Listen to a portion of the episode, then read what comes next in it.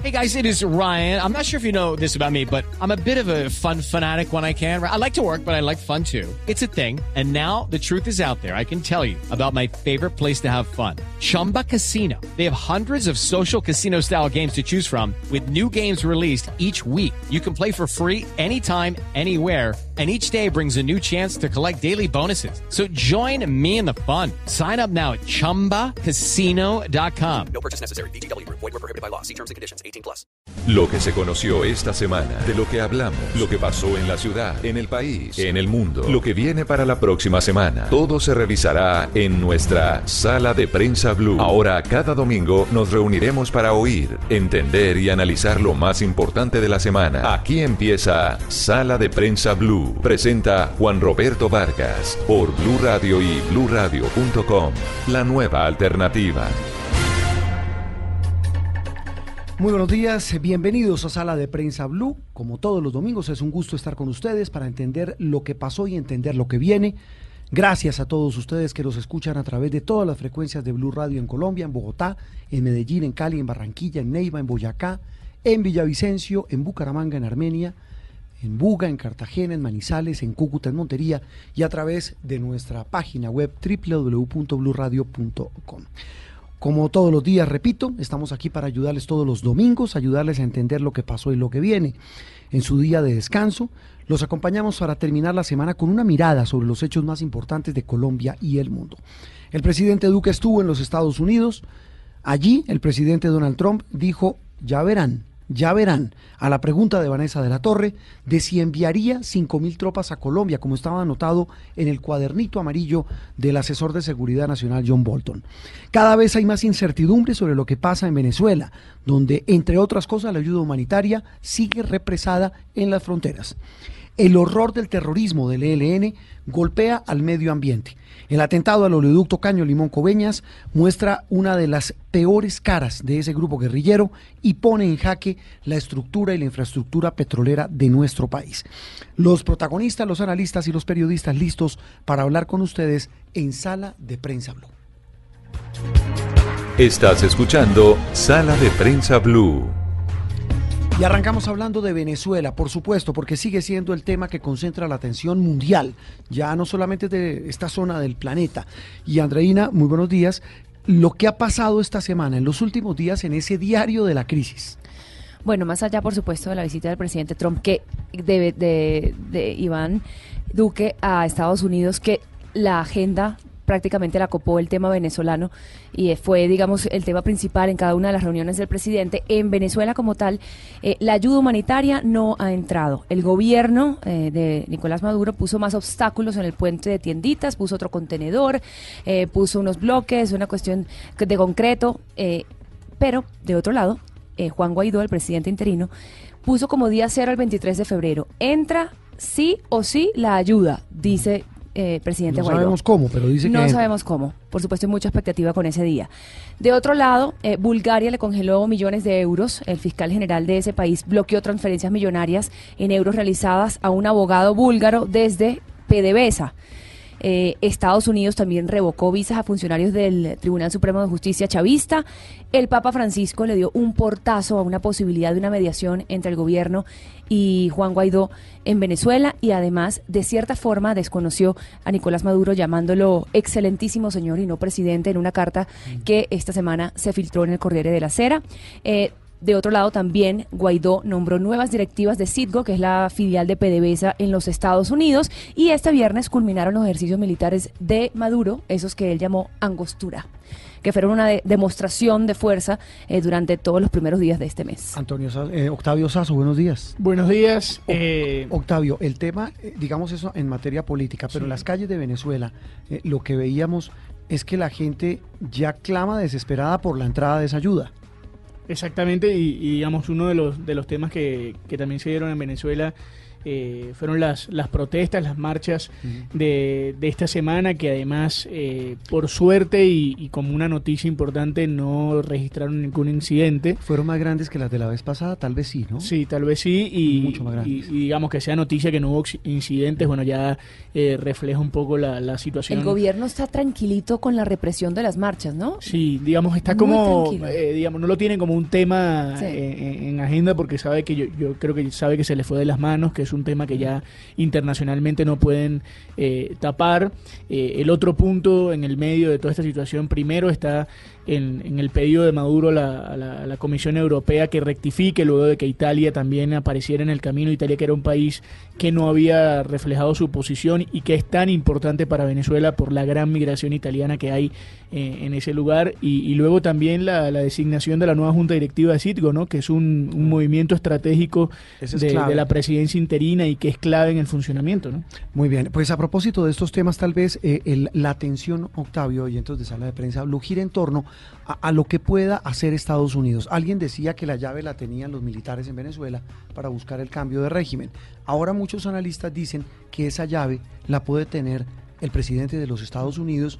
Y, y después de lo que dijo esta semana, pues son muchas malas preguntas. Saludamos a esta hora de la mañana de domingo a Juan Carlos Pinzón. El doctor Pinzón fue embajador de Colombia en Estados Unidos, fue ministro de la Defensa en el gobierno anterior, conoce por dentro, eh, conoce la entraña de todo lo que se mueve en Washington, eh, lo manejó muy bien cuando estuvo al frente de la delegación diplomática colombiana. Doctor Pinzón, es un gusto tenerlo en sala de prensa Blue.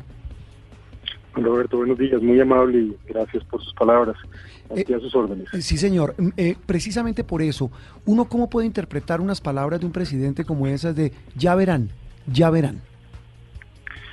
Pues mire, yo eh, creo que el- la estrategia está muy bien definida y es, hay una presión diplomática de las democracias del mundo, lideradas por supuesto por Estados Unidos frente al tema de la violación de derechos humanos y de los hechos graves que ocurren en Venezuela. Desde la óptica de Colombia creo que es importante notar que Colombia sí tiene interés nacional en Venezuela que va más allá de, por supuesto, ayudar a un país hermano y a, y a sus habitantes, no olvidar que desde allá se despliegan las acciones terroristas del ELN contra Colombia, se mueve el narcotráfico, se mueve la criminalidad, por supuesto esto se ha vuelto ya una amenaza a la tranquilidad y a la estabilidad de Colombia misma. Entonces, por eso esa presión. Pero a su pregunta muy específica, yo creo que hay también una estrategia de crear disuasión, de dar la impresión de que se va a hacer eh, uso de la fuerza militar y por eso obviamente se van haciendo una serie de pasos, de movimientos con la expectativa de que ojalá no llegue a tenerse que usar la fuerza y que más bien los que están en el régimen venezolano pues poco a poco vayan eh, rindiéndose ante los riesgos jurídicos globales que tienen. Ahora, que si esa estrategia va a funcionar o no, muy difícil de, ver, porque eh, todos sabemos lo que ha pasado en Cuba a través de décadas, lo que ha pasado recientemente en Siria, donde más o menos se hizo un movimiento del mismo estilo hace cinco años, eh, incluso con el liderazgo en esa época del presidente Obama, y el resultado es que hoy el señor presidente Siria al-Assad es más fuerte y más eh, poderoso que, que cuando comenzó toda esta situación que estaba tan, tan debilitada. Último comentario sería, es importante, eso sí lo digo, independientemente de que alguna vez, por razones de proteger al pueblo colombiano, eh, se tomase la decisión de hacer uso de la fuerza militar en defensa de los intereses del país, lo que sí está claro es que nosotros tenemos nuestras propias Fuerzas Armadas, capaces, fuertes, que si se les dan los equipos, si se les dota, si se les apoya, ellas pueden hacer su trabajo. Lo que para mí no está bien es andar hablando de personal militar de otro país en territorio colombiano sin que el, el pueblo colombiano los haya invitado. Eso a mí sí me parece que no está dentro de las cosas que son aceptables. Colombia no necesita presencia militar de nadie, salvo cuando eh, toma la decisión de hacer ejercicios comunes o invitarlos para un fin específico. Pero en eso sí me parece que hay que tener una voz muy fuerte, porque los temas de soberanía no son por coyuntura, sino son de toda la vida y son asunto Estado. Y ahí hay que tener una postura fuerte y firme siempre, sea el caso que sea. Ex embajador, eh, Pero hay varias cosas sobre la mesa sobre la posibilidad de que los Estados Unidos eh, quiera hacer una intervención militar. De un lado está que está retirando so- eh, tropas de Siria, de Afganistán, y, y ya ha dicho el mismo presidente Donald Trump que no quiere que Estados Unidos sea el policía del mundo. O sea, que no, no tiene ese interés de estar desplegando tropas, pero también hay un problema que se le, que se le puede armar a los Estados Unidos. Si Venezuela entra en default con Rusia, por ejemplo, Rusia podría tomar Citgo, que se le, está, se le metería a su territorio Rusia. En ese sentido, ¿qué cree usted que prevalece más eh, en, este, en este juego político de ajedrez? Mire, lo primero es que creo que Trump ha logrado hacer eh, en la política exterior algo que, que es interesante. Habrá gente que le gusta y otra que no, pero en resumen es que ha creado incertidumbre permanente frente a sus decisiones. Al final, la gente y el planeta entero termina especulando sobre si va a actuar o no va a actuar. Y creo que es exactamente el tipo de jugada que él pretende, y sobre todo para eh, casi que con cierta presión psicológica tratar de lograr resultados. Ahora, si se va a hacer uso efectivo de la fuerza militar, yo creo que hay varios temas a analizar ahí. El primero, el mundo no es unipolar. Otra vez estamos en medio de una guerra fría, es multipolar. Hay unas potencias globales que en otros lugares del mundo, en particular en Asia Pacífico, allá en la zona del sur, del mar del sur de China, o en Pakistán y Afganistán, o en incluso en el caso de Rusia, en Ucrania, eh, Polonia, Siria, en Medio Oriente, eh, hay obviamente una eh, disputa, si se quiere, de influencia. Entonces lo que se esté decidiendo en Venezuela, pues ya no es solo un tema de nuestro hemisferio y del interés particular de Estados Unidos, sino juega dentro de esas variables. Eso es un tema que hay que mirar. Lo segundo, obviamente los Estados Unidos eh, hoy tienen una presencia en muchos lugares y no hay mucha atracción hoy en día entre el pueblo americano, incluso dentro de quienes han sido electores del presidente Trump, por el uso de la fuerza. De hecho, mucho de lo que se criticó en su momento de la presencia en Irak y en Afganistán y lo que querían precisamente era salir de esos países y en cierto sentido hay esa promesa porque obviamente han puesto muchas vidas. Pero no se puede descartar nunca la capacidad militar y el poder militar que representa a los Estados Unidos. Es un poder que realmente es eh, masivo y cuando hay una decisión política de usarlo, pues obviamente tiene eh, unas capacidades que nadie más tiene en el mundo, pero obviamente también el uso de la fuerza siempre demanda un cálculo y es una cosa es usarla y otra cosa son las consecuencias y cómo se desarrollan los conflictos. Hay una frase vieja de eh, un gran estratega militar, eh, el famoso general von Clausewitz, alemán, que siempre habla de la niebla y de, la guerra, y es que eh, al final una cosa es lo que se planea y otra cosa es lo que termina pasando. Juan Carlos, más allá de su, de su experiencia y, de todo lo que hemos podido ver en los últimos días, eh, ¿usted cree, digamos, ve, ve alguna salida pronta a todo esto y en medio de eso, y valga la redundancia, eh, para usted cómo queda Colombia, que está, eh, digamos, en, el medio de toda esta historia? A mí me parece esa una muy buena pregunta, porque mire, aquí hay dos interesados todo el tiempo. Uno, el pueblo venezolano que está sufriendo, y otro, el pueblo colombiano que está en riesgo por cuenta de eh, las acciones de Maduro y la falta de interés del gobierno de Venezuela, para no decir sus eh, alianzas con grupos terroristas y con organizaciones criminales. Entonces, aquí los que realmente tenemos un reto somos los que estamos en este lado del mundo y por supuesto a Colombia le conviene que esta presión internacional eh, por la democracia, por los derechos humanos, por los valores civiles, pues de una u otra manera se mantenga y se mantenga fuerte. Indudablemente que si hay un cambio de régimen en Venezuela, llega una, eh, un- una democracia que realmente quiera eh, proteger a su pueblo y trabajar en comunidad con Colombia, le va a convenir tanto al pueblo colombiano como venezolano. Pero también hay que reconocer que en estos eh, análisis hay que tener cabeza fría y entender que hay muchas variables. Cuando uno ve lo que ha pasado con Cuba, con Siria a través de los años, pues se entiende que esto no es una solución fácil. El señor Maduro seguramente eh, en alianza, por supuesto, con eh, la gente que lo apoya en su régimen, muchos de ellos también con riesgos judiciales internacionales por eh, corrupción y narcotráfico, pues van a hacer todo lo que esté a su alcance para mantenerse.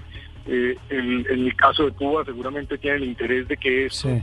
sea así y harán todo lo que esté a su alcance y estas potencias extrarregionales, Rusia y China, tienen mucho que decir. Valdría la pena de pronto asegurarse que ellos entienden que incluso si hay un cambio de régimen, pues las deudas y sus intereses económicos pueden ser también respetados y quizá Mm. esto abra un camino para que esto se resuelva. Sí, de hecho, eh, Guaidó se, lo- se los garantizó a Rusia y a China. Pues, doctor Pinzón, gracias por, por ayudarnos y sobre todo a nuestros oyentes a entender y a, y a leer lo que está pasando entre líneas en medio de esa niebla a la que usted hace referencia en esa cita histórica eh, con la crisis en Venezuela. Un gran abrazo y gracias. Feliz eh, domingo para usted.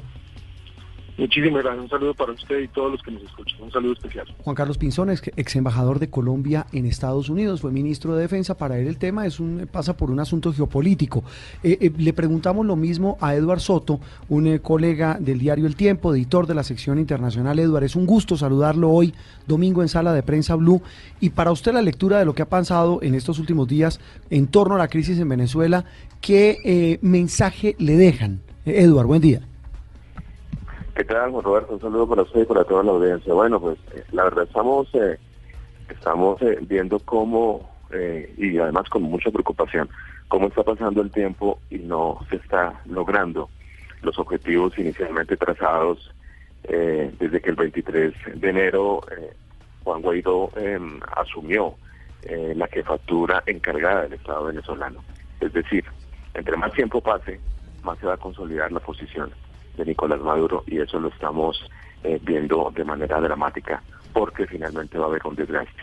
Entonces, eh, estamos en una especie de, de dilema sobre qué se debe hacer porque evidentemente el tema de la ayuda humanitaria que se ha planteado en principio como una forma de que de pronto hubiera un quiebre dentro de la Fuerza Armada Nacional para, eh, por una parte, apoyar eh, a la oposición o las reivindicaciones legítimas del pueblo venezolano que está atravesando una crisis complicadísima, pues no están surtiendo el efecto esperado o al menos no en la velocidad requerida. Entonces va a haber un momento en que como sucedió en las manifestaciones anteriores del 2017, la gente se va a cansar de salir a la calle, la gente probablemente se va a cansar de, de tener la esperanza y eh, como bien lo dijo una, una, una, una, columnista muy reconocida, Sandra Borda, el tiempo en este momento está corriendo a favor de Nicolás Maduro. Sí, precisamente hablamos con Sandra Borda, nuestro pasado programa, Edward, y esa era la reflexión y la preocupación de que todo esto se estuviese enfriando, pero a- intentando ver también o le- a dar una lectura de las palabras que dijo Donald Trump esta semana en su reunión con el presidente Iván Duque. Eh, Trump dijo, están pasando muchas cosas en Venezuela que la gente no sabe y estamos recibiendo mucho apoyo. ¿A qué cree que se pueda estar refiriendo el presidente Donald Trump? Yo me imagino que se está refiriendo un poco al tema de la organización eh, de la sociedad civil en torno a los mecanismos para empezar a recibir esa ayuda humanitaria. Ese ha sido uno de los propósitos fundamentales desde que Guaidó eh, se juramentó, eh, lograr que entre esa ayuda humanitaria para de alguna manera quebrar a la Fuerza Armada Nacional en el sentido de que ellos terminen dividiéndose o terminen eh, mayoritariamente recibiendo un apoyo popular para que haya una especie de rebelión o sublevación eh, en ese sentido.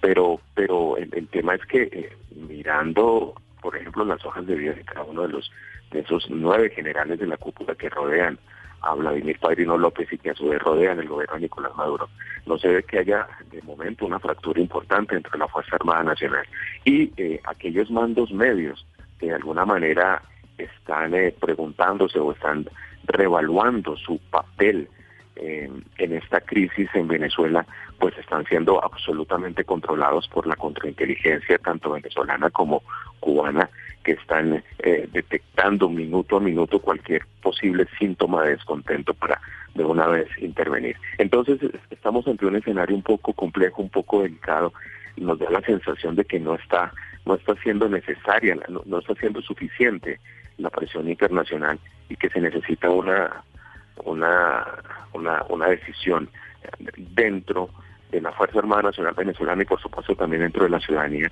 en el sentido de, de hacer un poco más para eh, que haya esa transición democrática que permita hacer las elecciones libres que ha prometido Guaidó. Eduardo, y en medio de esa transición también está Colombia que ha ocupado un papel protagonista, pero el panorama es de completa incertidumbre porque pues cada vez es más inminente la intervención en militar de, de los Estados Unidos. Pues esperemos que eso no se dé. El, presidente Duque ha insistido en que la iniciativa colombiana es absolutamente pacifista, que la idea es que sí haya una transición democrática, pero que eso sea, sea de manera pacífica, porque eh, de haber una intervención militar, Colombia quedaría en una posición muy, muy incómoda porque quedaría en medio de los fuegos. Em, sin lugar a dudas, eh, lo que menos eh, necesita en este momento el país es un conato de conflicto eh, militar con un con un país vecino y la iniciativa está pendiente y así de hecho ha hablado el grupo el grupo de Lima y también algunas voces en la OEA de que la salida tiene que ser pacífica porque si no después la recuperación en Venezuela va a ser muchísimo más traumática que si hubiera un conflicto militar o una intervención militar extranjera, que además no, no, no la sentimos.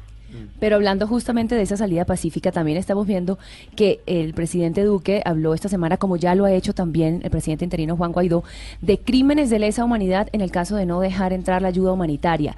Y pareciera que este es como un libreto, ya que todo ha sido realmente, se ve que hay una coordinación detrás, eh, de, no solamente dentro de Venezuela, sino fuera de Venezuela, sobre lo que se debe decir. Eh, ¿Será que hay una acción, esa aseveración puede ir enfocada a una acción particular? ¿Puede, puede esto abonar el camino para algo, decir que son crímenes de lesa humanidad?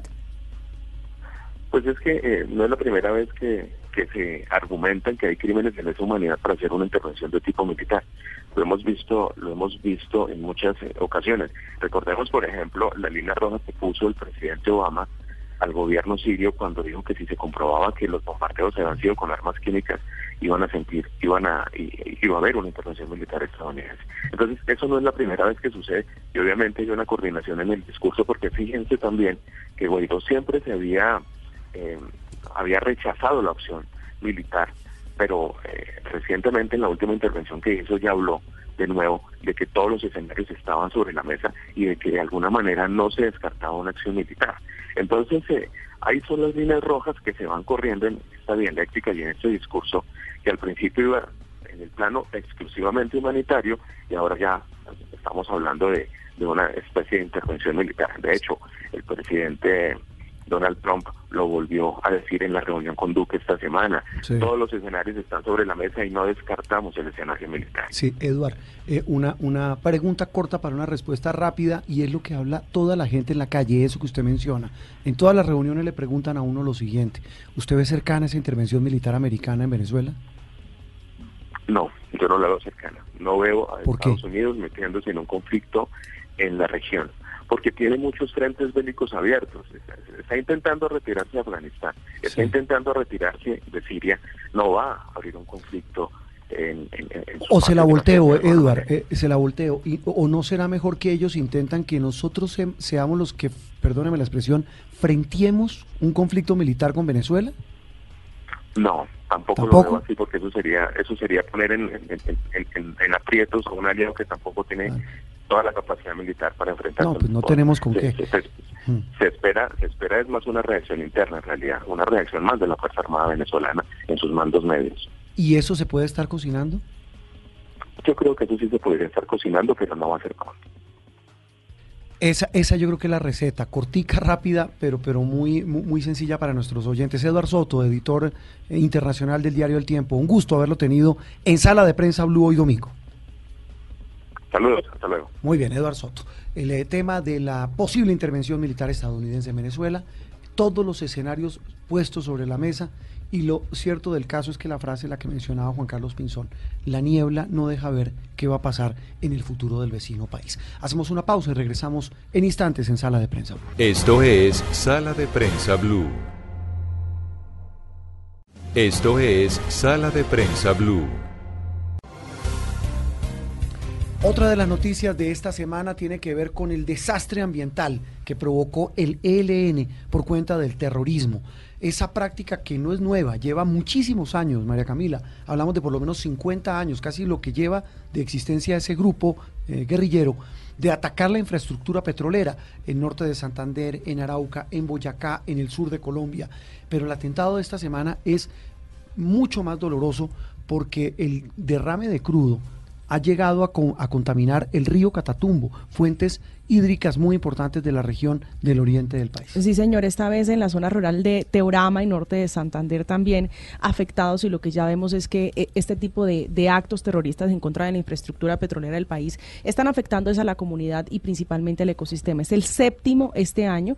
Eh, las autoridades aún no determinan quiénes fueron los autores de este atentado terrorista, pero quisiera recordar la cifra del año pasado, más de 100 atentados atribuidos a la guerrilla del ELN, que principalmente pues es la- los protagonistas de estos actos contra la infraestructura en el país. No sabe uno que es más cobarde, si un acto eh, terrorista, un carro bomba contra una escuela de jóvenes estudiantes de, policía o este contra una, una tubería además que genera ese enorme daño ambiental. Son igual de miserables y de terribles estos actos terroristas. Aníbal Fernández de Soto es el vicepresidente de Desarrollo Sostenible de Ecopetrol, la empresa que ha tenido que ponerle el pecho a esta emergencia ambiental. Doctor Fernández, gracias por atendernos en sala de prensa Blue y mm, eh, eh, como usted lo escuchaba, el balance es lamentable y doloroso. Eh, eh, ¿qué, ¿Qué prevén ustedes en materia de recuperación de esta zona donde se derramó esta gran cantidad de crudo por cuenta de este acto terrorista? Buenos días. Buenos días, Juan Roberto. Un gusto saludarlo y por supuesto a todos sus oyentes. Bueno, usted lo ha escrito bastante bien. Estamos frente a, a unos actos terroristas que si bien impactan la infraestructura, que es el activo estratégico de la nación, por donde pasa el petróleo, que genera riqueza y réditos para toda la, la comunidad, todo el país, esto es un atentado contra las comunidades, esto es un atentado contra el medio ambiente. No hay derecho se ensañen contra los recursos naturales, contra las fuentes hídricas de poblaciones rurales, poblaciones eh, vulnerables.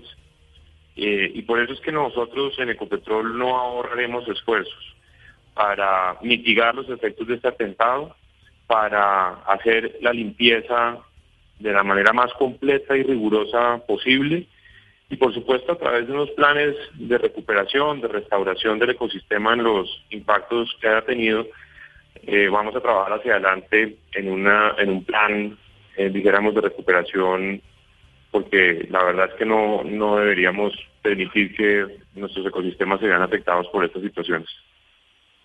Sí, aquí, aquí el tema es, es tan grave porque pues el- la afectación al ecosistema o los daños más bien son irreparables. ¿Cuánto tiempo estiman ustedes que ya tienen vasta experiencia, digamos, en este tipo de, de- hechos? ¿Creen que va a tomar la recuperación de este afluente? Bueno, pues depende un poco ya de toda la valoración que se haga integral de- del incidente. Eh, en un principio nosotros ya desplegamos un equipo técnico muy completo, 120 personas, se han establecido cuatro puntos de control, más de 100 barreras eh, de contingencia, se está haciendo una valoración, dijéramos, de todas las otras fuentes hídricas de la zona, por ahora la más afectada es la quebrada La Llana. Eh, lo que queremos obviamente es evitar que esto eh, se genere afectaciones en bocatomas de acueductos rurales o, digamos, el recurso hídrico que utilice las comunidades rurales en sus actividades agrícolas o ganaderas. Eh, pero pues hasta que no tengamos como absolutamente claro todos los impactos, en la dimensión del, del daño, eh, pues no sabremos, digamos, el tiempo que, tome recuperar todas las afectaciones al ecosistema. Pero vamos a trabajar muy de la mano con las autoridades ambientales, estamos trabajando con Corponor, la Corporación Autónoma Regional de Norte de Santander, también por supuesto con las autoridades del gobierno nacional. Aquí hay que hacer un, un gran reconocimiento también a la fuerza pública, porque gracias a ellos se pudo asegurar el área y hemos podido empezar a hacer los trabajos pertinentes. Aquí hay una gran colaboración con, con la fuerza pública. De modo que el mensaje también, repito, es que no vamos a ahorrar esfuerzos para contener esta, esta emergencia, para recuperar de la manera más rápida posible eh, el ecosistema y por supuesto trabajar muy de la mano con las comunidades en este propósito. Aníbal, ahora nos hablaba del cuándo, o sea, de la- lo difícil de tener un tiempo estimado, pero ahora hablemos del cómo. Eh, exactamente narrele a nuestros oyentes cómo es este operativo para hacer, para recuperar este daño. Bueno, digamos que tan pronto ocurre un atentado de esta naturaleza, pues de inmediatamente eh, lo primero que se hace es el cierre automático de todas las válvulas del oleoducto para evitar, dijéramos, que continúe fluyendo el crudo. Se activan los planes de contingencia. Hay un trabajo coordinado con la fuerza pública para, para garantizar en cabeza de la fuerza pública el aseguramiento del área. Esta es una zona, por supuesto, de presencia de grupos armados organizados, de factores de inestabilidad en esa materia que nos obligan eh, pues a trabajar muy de la mano con la fuerza pública. Eh, hay una atención primaria a comunidades, esto básicamente hay un tema de comunicación, de alertas, de, por ejemplo, lo primero que le dijimos a la comunidad de Teorama en estas veredas es que no se acercaran al lugar, eh, se hace un acordonamiento, se establecen unas barreras de, control para impedir que, el, daño, dijéramos, crezca y pues evitar que las personas accedan a fuentes que puedan estar contaminadas. Eh, una vez el área está asegurada, eh, se hace el ingreso con los equipos técnicos, con eh, los funcionarios de Copetrol, con contratistas que tengan como la experticia para atender estas situaciones. Hay un trabajo permanente y de mucha interacción con la comunidad, con las autoridades locales, para poder, digamos, hacer la evaluación y, el inicio pues de la, de la limpieza. Entre tanto, pues el equipo técnico con maquinaria, con equipos, con distintas eh, herramientas con las que contamos para atender estas situaciones, pues empiezan a hacer la reparación propiamente ya pues de, la infraestructura, del oleoducto, eh, y cuando todo está asegurado eh, y no antes de tener todas las garantías de, de calidad y de rigor técnico, pues eventualmente se reinicia la operación del oleoducto, pero el trabajo también como de limpieza, del trabajo de restauración ambiental del ecosistema, es un trabajo que inicia ahí y continúa hacia adelante en función de las necesidades específicas que se determinen para, para el impacto que se ha generado. Sí, una, una cosa final, eh, doctor eh, Fernández. ¿El agua que se contamina por este derrame se puede recuperar? Es decir, ¿se puede, puede volver a ser agua potable? Dijéramos que en principio no. Eh, lo que se hace es una disposición del crudo recolectado y de los residuos contaminados. Hay todo un proceso, dijéramos, de, disposición de esas de esos elementos para evitar, dijéramos, que haya alguna afectación a la salud o que, digamos, impacten eh, más eh, el ecosistema donde ocurrió el, el incidente. Pero entonces le volteo la pregunta, doctor Fernández, ¿cuánto tiempo, en cuánto tiempo esa es el agua de esas eh, de esas fuentes hídricas contaminadas vuelve a ser potable?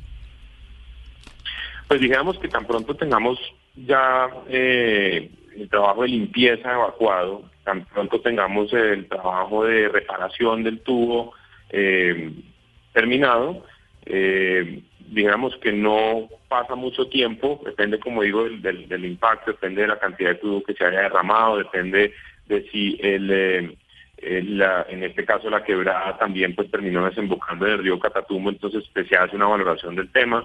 Eh, pero pues dijéramos que los ecosistemas y las fuentes hídricas tienen un, una capacidad de, dijéramos, de renovarse eh, algo rápido.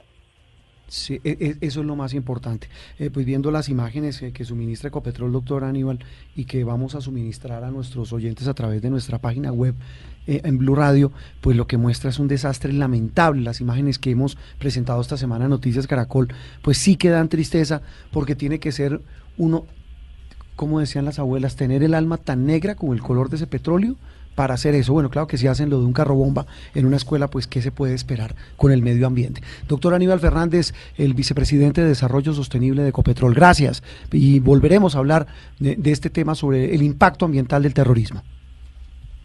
Juan Roberto, muchísimas gracias por esta oportunidad para elevar el rechazo a este tipo de atentados que afectan el patrimonio de todos los colombianos, nuestra infraestructura y los ecosistemas eh, estratégicos del país. Es todo un crimen y recordemos que el gobierno hace poco declaró el cuidado de los recursos naturales como un tema de seguridad nacional. Seguimos en Sala de Prensa Blue.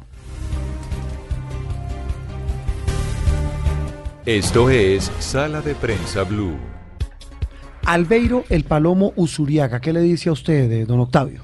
Eh, talento, capacidad, digamos, un jugador eh, fuera de lo normal y que, y que, bueno, puso durante mucho tiempo en una, en una etapa o en una época diferente a la que vivimos hoy al fútbol colombiano en, en un lugar de, de, privilegio. Muy pocos colombianos en su época podían ser figuras en el fútbol del extranjero y vaya que él lo supo ser, sobre todo con la camiseta de un equipo muy importante en el continente como Independiente de Avellaneda, donde hoy todavía es ídolo. Lo, lo adoran. Además, eh, le recordaba a Andreina que me preguntaba hace un rato que qué había hecho el, el señor Usuriaga. Pues casi nada. Dos cosas. Una, nos clasificó mundial después de más de 30 años, casi 30 años, clasificamos al mundial del de, 90 en Italia.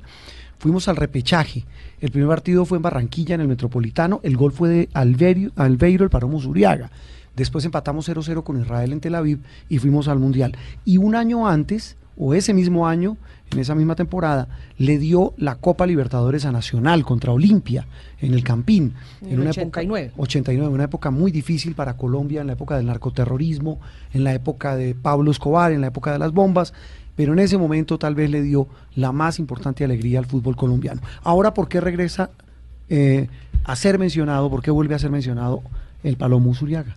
Eh, se, cumplieron 15 años de, de, su muerte, de su trágico fallecimiento, eh, y el país de Cali, de la mano de su director César Polanía, hizo un, documental realmente excepcional donde descubre la imagen de este, de este jugador, del hombre, de la figura, de, un representante del fútbol colombiano y del deporte colombiano que ha marcado un antes y un después y nos da mucho placer tener este domingo a, a, César con nosotros y poder hablar de este, de este documental. César, muy buenos días, bienvenido a Sala de Prensa Blue. Gracias, Octavio, muy buenos días. También eh, eh, les agradezco por, por habernos tenido en cuenta. También saludo a Juan Roberto de la audiencia que nos escucha a esta hora y bueno, complacido estar con ustedes, muy contento. César, antes de, de hablar de, del documental y de todo lo que ha significado este, este movimiento alrededor de, de Albeiro, eh, quería preguntarte precisamente eso, eh, después de 15 años, ¿quién era Albeiro Zuriaga?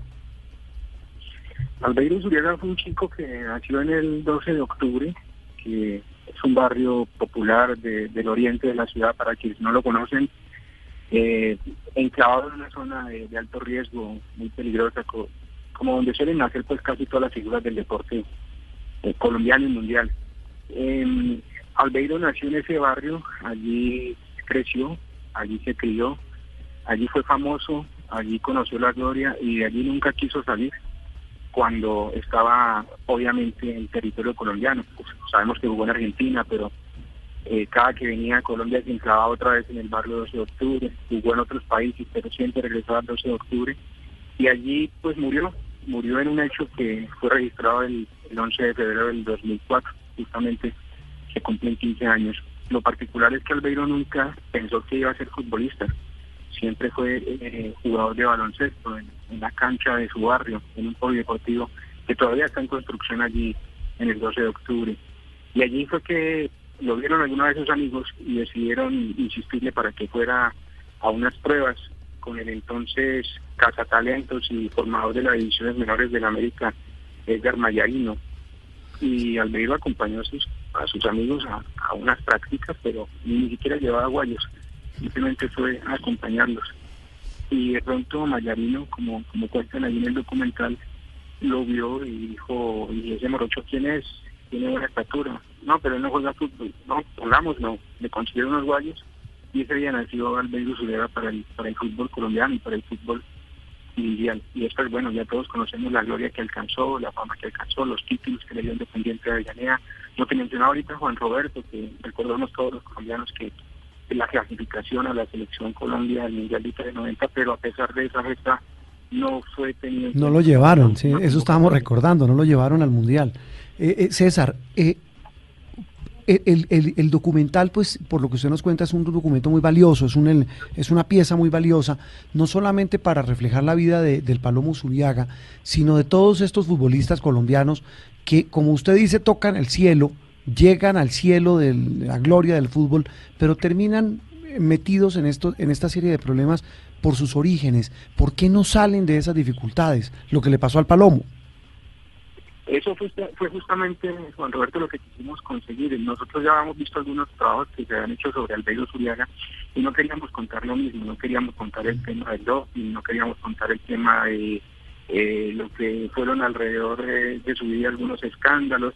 Queríamos era encontrar una línea distinta, una mirada distinta donde dijéramos, bueno, ¿qué nos ha contado Albeiro? ¿Qué nos llama la atención? Y que podamos darle a la audiencia como algo nuevo, algo novedoso que quede para el recuerdo. Entonces, en el trabajo de campo eh, que realizamos en el barrio y con las distintas fuentes de la América, jugadores, eh, Pacho Maturana de la Selección Colombia, Barragán, él, etcétera, etcétera, hasta Miguel Ángel Brindisi, pues que lo tuvimos ahí en Buenos Aires y hablamos con él para, este documental y que lo tuvo en Independiente. En todo este trabajo de campo lo que descubrimos es que siempre Albeiro estuvo encerrado en una jaula, que esa jaula fue el 12 de octubre, ¿Por qué no quiso salir nunca de esa jaula y por qué siempre estuvo allí? A pesar de que su mamá le decía, Albeiro, andate del barrio, a pesar de que el Michi Guerrero, compañero suyo en el Málaga, en el América, en la selección Colma, y le decían, Albeiro, vete del barrio. Pues el mismo Albeiro lo cuenta ahí en el documental, en una, imagen de archivo que logramos captar de, de Noticiero Noticinco, donde él dice, no, es que donde uno crece, donde uno nace, donde está la gallada de uno, eso jala, eso jala, y yo siempre quise estar aquí. Pero más allá de ese, verso de Isuriaga, lo que encontramos es que allí en el barrio todavía vive, todavía lo recuerdan en cada esquina, en el billar de la esquina, en la cancha de fútbol, en la tienda, en la panadería, en el juego de capo, en cada parte lo recuerdan y esa imagen sigue viva sobre todo porque hay un agradecimiento. Albeiro se paraba en diciembre en las esquinas y les decía a los niños, tome esto para el taxi, tome esta plata para que compre, como decimos aquí en Cali, el estreno, el estreno en la época de Navidad tome esto para la señora que se murió y no tiene cómo, la, cómo, cómo hacerle el entierro, tome esto para el niño que no tiene cómo estudiar. Entonces nos decía, por ejemplo, el Guerrero, es que si Albeiro tenía en ese momentico mil pesos, se lo gastaba, y si le daban un millón, también se lo gastaba. Era mentalmente un muchachito que era feliz en medio de otros muchachitos. Creo que esa fue la razón que lo jaló siempre al no querer salir del barrio 12 de octubre, donde se sentía querido, amado, protegido, respetado, pero también de alguna manera por otro sector, pues eh, no visto de esa forma, pues porque allí fue asesinado con eh, argumentos que todavía, aunque hay una investigación, pues todavía siguen siendo un enigma, no una incógnita. Eh, César, para, para la gente, para la, audiencia de, de, Blue Radio y toda la gente que está interesada, eh, ¿cómo se puede ver el documental? ¿Dónde se puede encontrar? Sí, gracias por eso, Octavio. El documental salió publicado en la plataforma web del país del diario El País, eh, gracias al trabajo que hicimos allí con Hugo Mario Cárdenas, quien es el jefe de la unidad investigativa de este periódico, con eh, Jorge Enrique Rojas, que es el eh, editor de los productos especiales, y con César Polanía, que soy el editor de deportes. Hay una plataforma del país que fue publicado el día 10, el día 10 de domingo, el pasado domingo, pero fácilmente quien no quiera acceder a la plataforma del país simplemente entra a YouTube y digita la jaula del palomo, del palomo y ahí está que ya sobrepasamos las 50.000 visualizaciones. Simplemente se entra a YouTube y digitar la jaula del palomo y ahí aparece el documental de 19 minutos. Pues vamos a estar eh, eh, de inmediato aquí en el computador para entrar a ver La Jaula del Palomo. César Polanía, editor de deportes del País de Cali, eh, diario de esta casa. Muchas gracias por acompañarnos en Sala de Prensa Blue. Mucha suerte. Ah, una sola pregunta. ¿Cuánto dura el documental? La pregunta final. El documental dura el documental dura casi 19 minutos. Es, es en realidad una pieza que no es muy extensa, eh, se va muy fácil gracias al relato que hay allí, a los testimonios, a las imágenes y apoyo, y tiene una línea de relato de verdad eh, muy, muy atractiva y que ha logrado no solo calar en las personas que vimos Albeiro, sino en nuevas generaciones que no lo conocieron. Entonces, yo espero que lo disfruten, fue un trabajo hecho con mucho cariño, con, con mucha pasión también debo mencionar allí la edición y montaje de Nelson Montoya, quien nos colaboró en este sentido, y sobre todo pues que es un producto del periódico El País de Cali. César Polanía, gracias por acompañarnos. Gracias, Juan Roberto y Octavio. Un abrazo.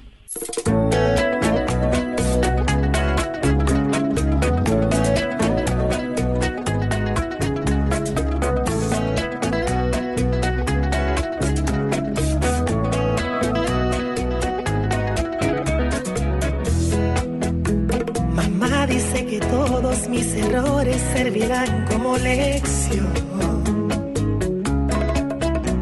El médico me hará Bueno, esto es eh, bachata, ¿no? Sí, señores. ¿Este es Romeo Santos? Romeo Santos, el Hace rey rato de la no- bachata. Hace rato no aparecía. Hace rato no aparecía, pero esta canción es a propósito de su eh, tour Golden, que fue nominado ¿Cómo? a los premios Lo Me Nuestro. dice Rubén, el productor, que siempre ha aparecido. Usted siempre, por yo nunca había, hace rato. Hace rato no escuchaba a no Romeo Santos. ¿no? Sí. eh, preferí, eh, eh, elegí este domingo cambiarles de género porque normalmente les traigo reggaetón y vallenato, pero hoy vamos, le apostamos a la bachata, a esta canción que se llama Centavito del señor Le apostamos, me suena a orquesta. Le Le apuesta aposta- usted. usted estaba bailando. ¿Por qué? No, no, la vida. ¿Por qué, ¿Por qué bachata? ¿Por qué Romeo Santos? Romeo Santos porque está nominado a los premios Lo Nuestro por su último tour que se llama Golden y esta canción Centavito se parte de ese trabajo discográfico. Este, este señor creo que es uno de los más vendedores. Fenómeno, sí. Los premios que son este jueves, además. Sí, son este jueves los premios. Y, y él es uno de los grandes vendedores. Pero esto es estreno, esto, es- esto es nuevo. Es relativamente nuevo. Relativamente reciente. No mucho, dice Rubén. Muy bien, eh, las tendencias, eh, Cristina. Hola, ¿Cómo ¿cómo, le va? ¿Cómo Me está? siento muy bien, Doña muchas Cristina, Sí, sí, sí. bienvenida. Bueno, tendencias para hoy, domingo. en la edición genética. Wow, ¿qué es eso? ¿Edición es? genética? La edición genética es eh, una serie de experimentos que se han venido desarrollando en Estados Unidos que le permiten a los padres desarrollar el gen con el que van a nacer sus hijos. O sea, el, el ¿Cómo así? DNA. ¿Cómo así?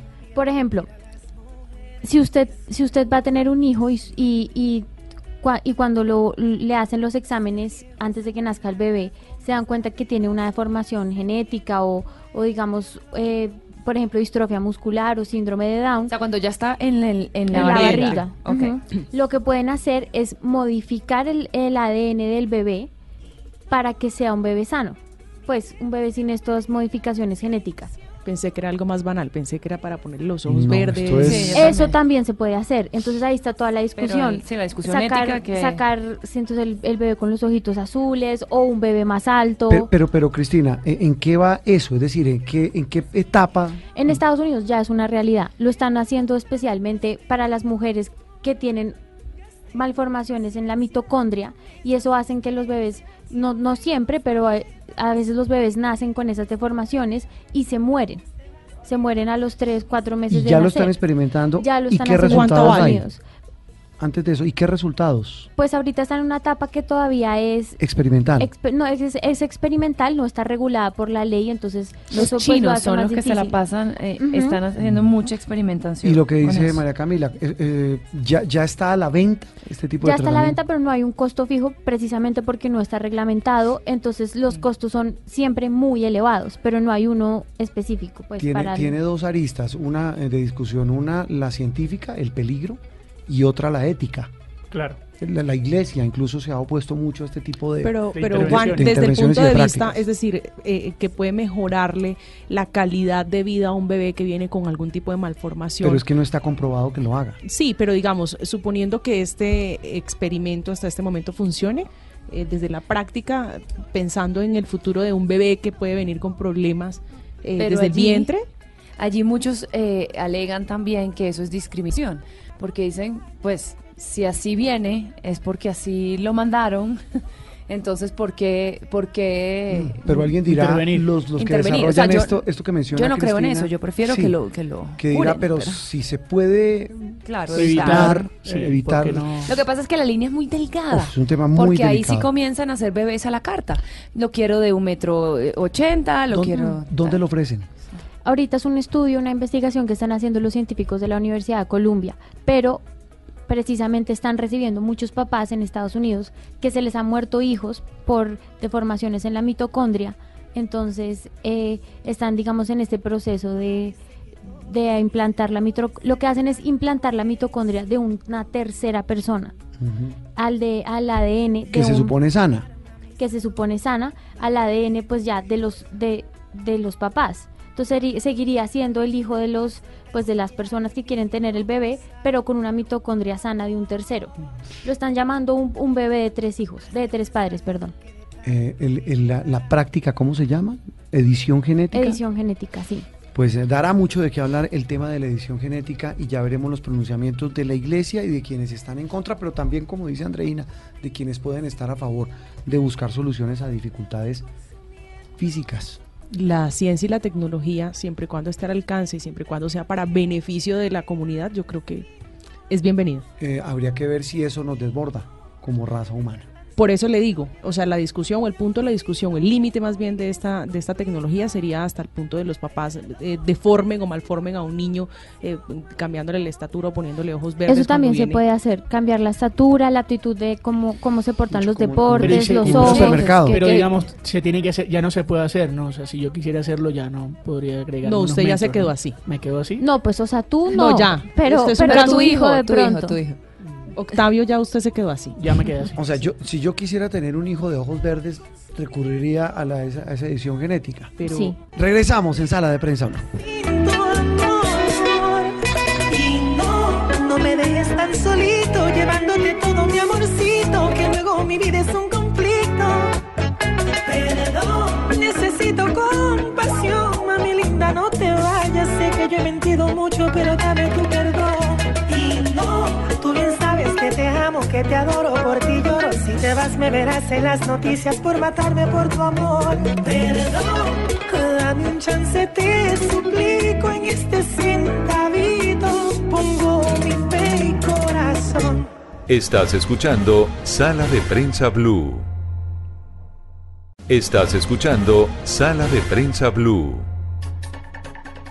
Regresamos en este nuevo segmento de Sala de Prensa Blue. Hoy domingo, como siempre, como todos los domingos, los acompañamos de 10 de la mañana a 12 del mediodía para entender lo que pasó y entender lo que viene junto a analistas, periodistas y protagonistas de las noticias más importantes de la semana que termina y de la semana que comienza. Una que tiene que ver, María Camila, con el fin de un símbolo, el fin del edificio Mónaco el que alguna vez fue el búnker y la sede central o principal del peor criminal que ha tenido Colombia, que es Pablo Escobar Gaviria. un símbolo eh, de lo que significó eh, la vida de Pablo Escobar y este personaje, eh, digamos, en, en- en lo que es el narcotráfico para el país, el edificio Mónaco que será, eh, como dice, Demolido. Eh, sí, demolido el próximo jueves a las 11 de la mañana. Yo creo que el país está a la expectativa de la implosión eh, de este edificio que, como usted lo dice, es un símbolo eh, para muchas víctimas, entre otras, eh, del narcotráfico, de la violencia. Allí recordemos que además no solamente fue la sede mm, de, Pablo Escobar y de su familia, sino que fue objeto de un, de un atentado. De una bomba. de una bomba. Recuerde que en, la- en el momento más duro de la, de la violencia entre los carteles de la mafia de Cali y Medellín, los famosos Pepe, los perseguidos por Pablo Escobar, ponen una bomba que estalla e impacta el apartamento, que era un búnker, ese apartamento. Su hija, la hija pequeña de Pablo Escobar, resulta herida. Hay una escena en la, en la serie de Pablo Escobar, la de Caracol Televisión, Caracol. El patrón del mal, en la que Andrés Parra, el actor, yo creo que es el momento cumbre de su interpretación de Escobar, cómo representa el dolor, la desesperación, la rabia, cuando siente lo que a tantos colombianos Escobar les Él les hizo, hacía sentir eso. que era matar gente, atacar a, a personas indefensas, en este caso a su hija, A su hija. y él siente en carne propia lo que es la crueldad del terrorismo. Su hija tuvo incluso una afectación en un oído. De un oído, sí, incluso pensaban que iba a quedar eh, sorda, que iba a perder la audición. En fin, todo esto hace parte de ese no imaginario colectivo, sino de una historia terrible que se supone va a ser demolida, se va a ir con los restos de lo que queda del edificio Mónaco. Alonso Salazar es eh, un hombre muy querido de esta casa, de Caracol Televisión, de Blue Radio. Él, eh, pues precisamente es el autor del libro La parábola de Pablo, fue alcalde de Medellín, es un hombre que conoce la historia de su tierra y la ha descrito de una manera brillante e impecable. Alonso, es un gusto saludarlo hoy domingo en Sala de Prensa Blue. Juan Roberto, Javila, muy buenos días, gracias por la invitación y por tan cariñosos elogios. No, más, más que merecidos, Alonso, porque usted sí que lo, lo- ha visto en carne propia, lo ha eh, palpado y, repito, lo ha escrito. Eh, ¿Qué se termina con el edificio Mónaco? Que muchos dicen, pues puede ser, eh, en Antioquia se ha abierto un debate sobre, si es necesario tumbar este símbolo que es motivo de visita de turistas extranjeros, pero también es motivo de vergüenza para muchos antioqueños. Sí, hay dos cosas que han pasado en estos días respecto a la memoria de Pablo Escobar. Una, la decisión de, de bajar la avioneta esa en la entrada de la hacienda Nápoles, que él instaló allí pues como un símbolo del inicio de su negocio y la otra es la decisión del alcalde de demoler el edificio que, como dices, pues ha generado opiniones diversas. Yo en primer lugar diría que es raro porque en la mayoría de los países del mundo lo que hace es preservarse ese tipo de instalaciones, ya sea eh, campos de, concentración o sitios de atentados terroristas como usan los norteamericanos, lo que llaman memorials. Esa es una decisión pues de, mm, que yo creo que de todas maneras sí tiene un vacío. Y es que al alcalde sí le ha faltado trabajar más el tema de las víctimas y de la memoria. Por ejemplo, el museo que empezó a construirse en la ciudad hace un tiempo, que tiene una primera fase, Museo de la Memoria, pues no, no se ha desarrollado. El edificio Mónaco es el único sitio donde Pablo Escobar fue, digamos, víctima o, o su familia. Y está incluido dentro de eso que se llama narcotour, igual que algunos otros predios que están por ahí medio, medio abandonados. Es decir, a mí realmente me parece mm, que está bien que se haga la demolición, pero sobre todo nos falta en Colombia y, el, y con respecto al narcotráfico reivindicar las víctimas y construir referentes de memoria para ellos. Frente al paramilitarismo y la guerrilla, ustedes han visto, es un tema como que ya se volvió común hablarlo. Con el narcotráfico hay mucho pudor. Alonso, eh, la demolición del edificio Mónaco sin duda es un acontecimiento eh, nacional y que digamos que concentra también la atención del procurador, el fiscal general. Muchas de las víctimas van a asistir a este acto el próximo jueves a las 11 de la mañana. ¿Qué se rompe con la demolición de, de, de, de este edificio? Yo creo que son los eh, referentes materiales de una época siniestra de la ciudad de Medellín, de un personaje que nos cambió de una manera tan radical y tan profunda, no solo porque alteró mm, nuestro sistema de vida en lo más elemental, en la convivencia, incrementó los, los niveles de muerte a unos niveles insospechados, sino también porque nuestra manera de ser, de pensar, hasta las facetas religiosas, lo que llaman la narcocultura, el fetichismo frente a la Virgen y todos estos asuntos de los que se ha hablado, nos cambió de una manera tan sustancial en esta región y con reflejos muy importantes sobre el país. Yo creo que cada pedazo de Mónaco que caiga, pues ojalá sea un pedazo también que se desborone de esa mala influencia en nuestra cultura. Sí, hay, son muchas cosas, son muchos elementos, Alonso, que nos ponen a pensar. Y, mire, mire, cómo es la vida, cómo eh, alguien lo leía en redes sociales anoche, cómo una pared significa tanto, cómo un, un grupo de ladrillos eh, puede llegar a significar tanto. Eh, ¿Cree usted que se puede, porque alguien decía, mire, por el hecho de esta falsa moral, esta, esta falsa, eh, este falso dilema ético, decían muchos paisas, y la, y la polémica está muy encendida en redes sociales, eh, se va eh, a afectar a muchas personas que viven del turismo, de un turismo obviamente odioso, terrible, doloroso, pero que al final de cuentas dicen, eh, Alonso, muchos en su tierra, termina siendo turismo, de gente que viene a ver algo, incluso lo comparaban con el Museo del Holocausto, con eh, el Museo del de, Apartheid en Sudáfrica, es decir, comparan con ese tipo de monumentos que no vale la pena derrumbar, derribar o, o demoler. Por eso digo yo que la, la, pues ya está tomada la decisión y hmm. después de ojos sacados no vale Santa Lucía, como sí. dice el dicho popular. Ajá. El problema no es el turismo, sino el tipo de turismo, porque en los eh, recorridos que uno hace por los sitios del, del holocausto de Europa, de una visión profundamente crítica sobre lo que pasó en la Segunda sí. Guerra Mundial. Y cambio aquí lo que ha predominado es un turismo con cierto estilo apologético de la figura de Pablo Escobar, del narcotráfico, y trae a veces como unas consecuencias eh, aburridas para la ciudad, que son el consumo de drogas o ese turismo de drogas y a veces turismo eh, de explotación de, de mujeres por eso digo, eh, Juan Roberto Camila, quizás lo que nos falta es darle la vuelta al relato.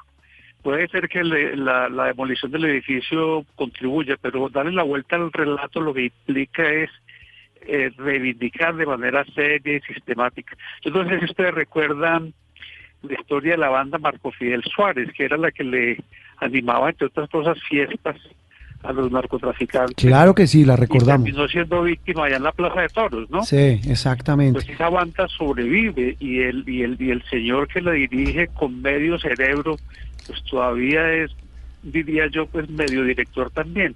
Como ellos, eh, aquí en la ciudad hay centenares de personas, porque todos fuimos bombardeados de alguna manera, que no, no cuya voz todavía no escuchamos o no escuchamos suficientemente. Para espantar un fantasma como el de Pablo Escobar, hay que generar un poder simbólico, porque los fantasmas, ¿por- ¿por dónde les da uno? Si es como darle a un vacío, es como darle a un aire.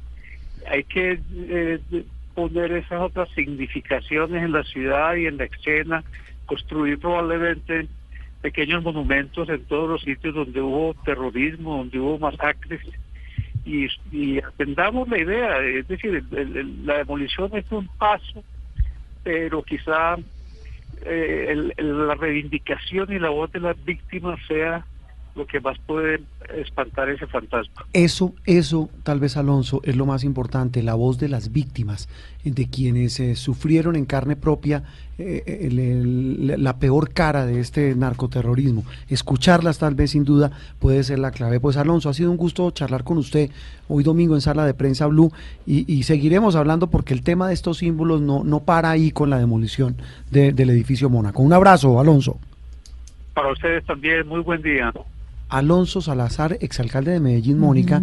Y, y Gran él, él- periodista y escritor. Claro, escribió, decíamos, hace un rato el libro que inspiró la serie de Caracol Televisión, El Patrón del Mal, la parábola de Pablo, que es eh, el- tal vez el mejor retrato que se ha hecho, hablo del libro de Alonso. Salazar, sobre lo que es esa cultura y todo lo que significó el símbolo del narcotráfico en, en Antioquia.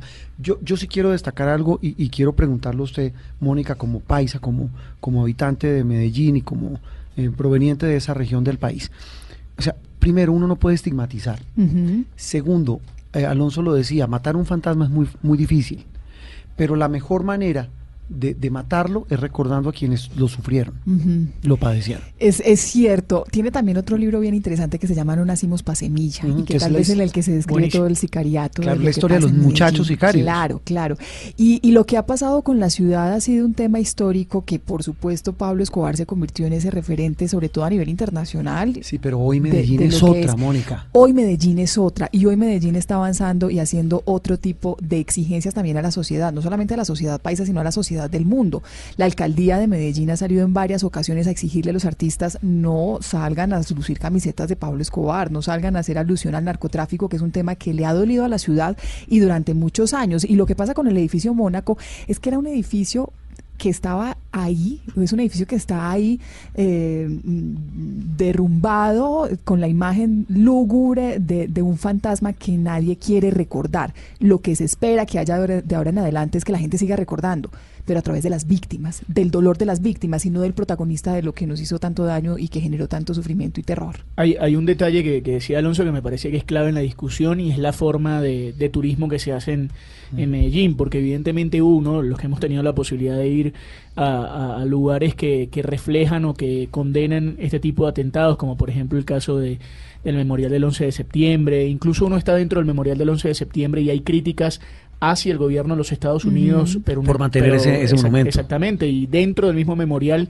se critican ellos mismos y eso, digamos, un, un tema que uno termina entendiendo eh, la forma.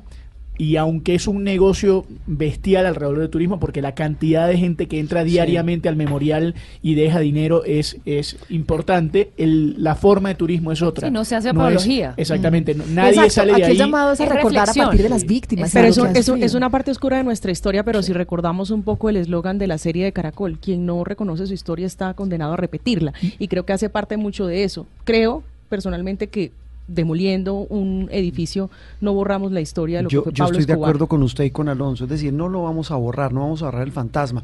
Y sobre todo yo sí estoy del lado de la gente de Medellín. Es decir, sí, túmbenlo o no lo tumben, Medellín es otra ciudad. es otra. Medellín es, es otra. El proceso de resiliencia que han hecho los paisas en estos últimos 30 años es maravilloso. Que tiene problemas, pues claro, todas las Como tiene, todas las regiones igual, del país. Cali igual, Cartagena igual, mm, Barranquilla, todas. Pero en el caso de Medellín, ese proceso, esa reingeniería social que hoy la lleva a ser la ciudad convertida en sede de la cuarta revolución para, para eh, digital mundial, convertida en segundo destino turístico en el mundo. Es la ciudad de Líder Colombia en innovación. en innovación, en, en- en temas de economía naranja. No le voy a decir en temas de industria. Es decir, lo que Juan Fernández ha mostrado en Noticias Caracol.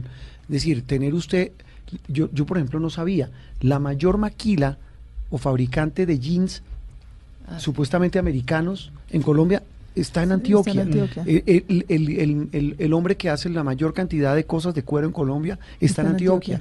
Y de ahí para adelante una cantidad de cosas que demuestran que el paisa por sí solo renace. Y yo creo que este tema de los fantasmas, pues es un tema, es un debate interesante y que seguramente esta semana va a ser motivo de muchas reflexiones, repito, porque el tema sigue vigente. Estamos en sala de prensa Blue. Esto es Sala de Prensa Blue. Hace algunos días, María Camila, la Contraloría General de la República reveló un estudio, eh, bueno, este sí que no es un fantasma, está, está más que vivo. Está vivo. Eh, estableció lo que ellos llaman en términos técnicos la malla de contratos en Colombia. En, esa, en ese relato, en esa radiografía, ah, datos sueltos de todo el país.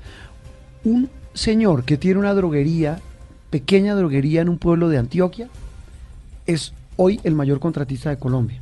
Esto es un chiste. ¿Cuánto factura? No, cerca de 70 billones de pesos. Billones. Billones.